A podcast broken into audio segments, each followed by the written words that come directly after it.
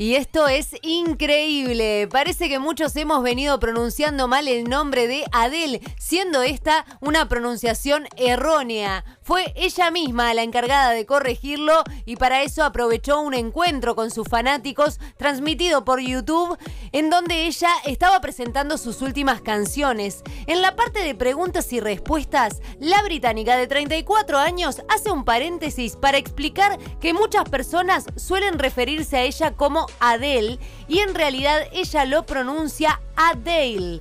Así que a practicar a decirle Adele porque en realidad según ella misma así se pronuncia.